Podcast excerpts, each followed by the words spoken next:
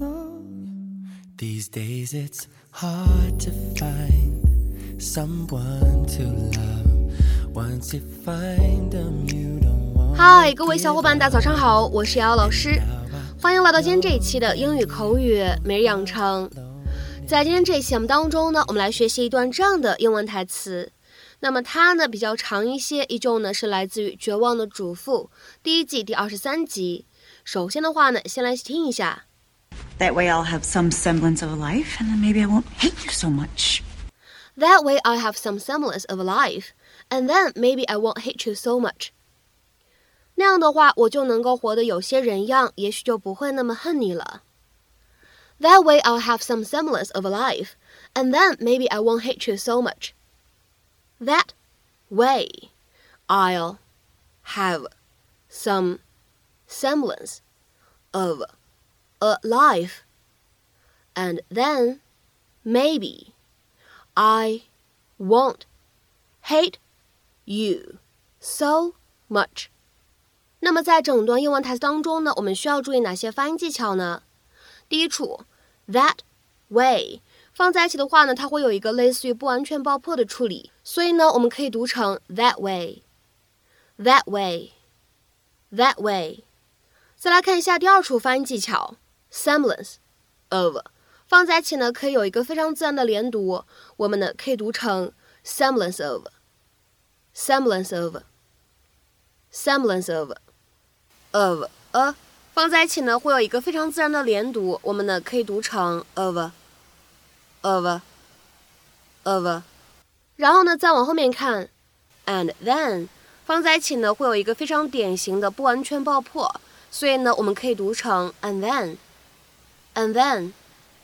and then，再来看一下最后这一处发音技巧，won't hate you，放在一起的话呢，这样的三个单词当中，前两者呢存在一个不完全爆破的现象，而后两者当中呢，读快了以后呢，会有一个音的同化，所以呢，此时这样的三个单词，won't hate you，我们放在一起呢，可以读成 won't hate you you，won't hate you, won't hate you。What are you doing here? I'm here to testify for you, Carlos. Can you take those off? Yes, ma'am. There's no way I'm dressing him. Oh, Gabby, thank God you're doing this. Beating up a second gay guy? It looks bad. Yes, well, Carlos, in some circles, beating people up at all is frowned upon. So why'd you change your mind? Well, I'm about to be the mother of your child, which means a lot of responsibility and little time for myself. So if I'm going to get you out of this mess, you have to reciprocate. Okay. When the baby cries in the middle of the night, you're going to get up without saying one word. Doctor's appointments? You're driving. I'm not putting a car seat in my Maserati. And you will also be on bottle duty. That means washing, sterilizing, and filling. That way I'll have some semblance of a life, and then maybe I won't hate you so much. All right, there we go. So we're good? See you in court. Hey, Gabby. Aren't we breastfeeding? Oh, honey, if you can swing that one, more power to you. 那么在今天节目当中呢，我们来学习一个这样的短语，叫做 a semblance of something，或者呢 some semblance of something。那么这样的短语什么样的意思呢？我们来看一下对应的英文解释：a situation, condition, etc. that is close to or similar to a particular one, usually a good one。情况或者性质稍微相似，有点类似啊，这样的意思。那么通常来说的话呢，是指的是好的方面。下面呢，我们来看一下这样的几个例子。第一个，She was trying to get her thoughts back into some semblance of order。她想稍微理出个头绪来。She was trying to get her thoughts back into some semblance of order。下面呢，我们再来看一下第二个例子。After the war, life returned to a semblance of normality。战后，人们的生活稍微恢复了正常。After the war, life returned to a semblance of normality。下面呢，我们再来看一下这样一个例子：The ceasefire brought about a semblance of peace。 这份停火协议带来了些许和平。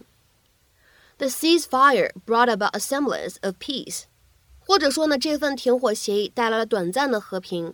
下面呢，我们再来看一下倒数第二个例子。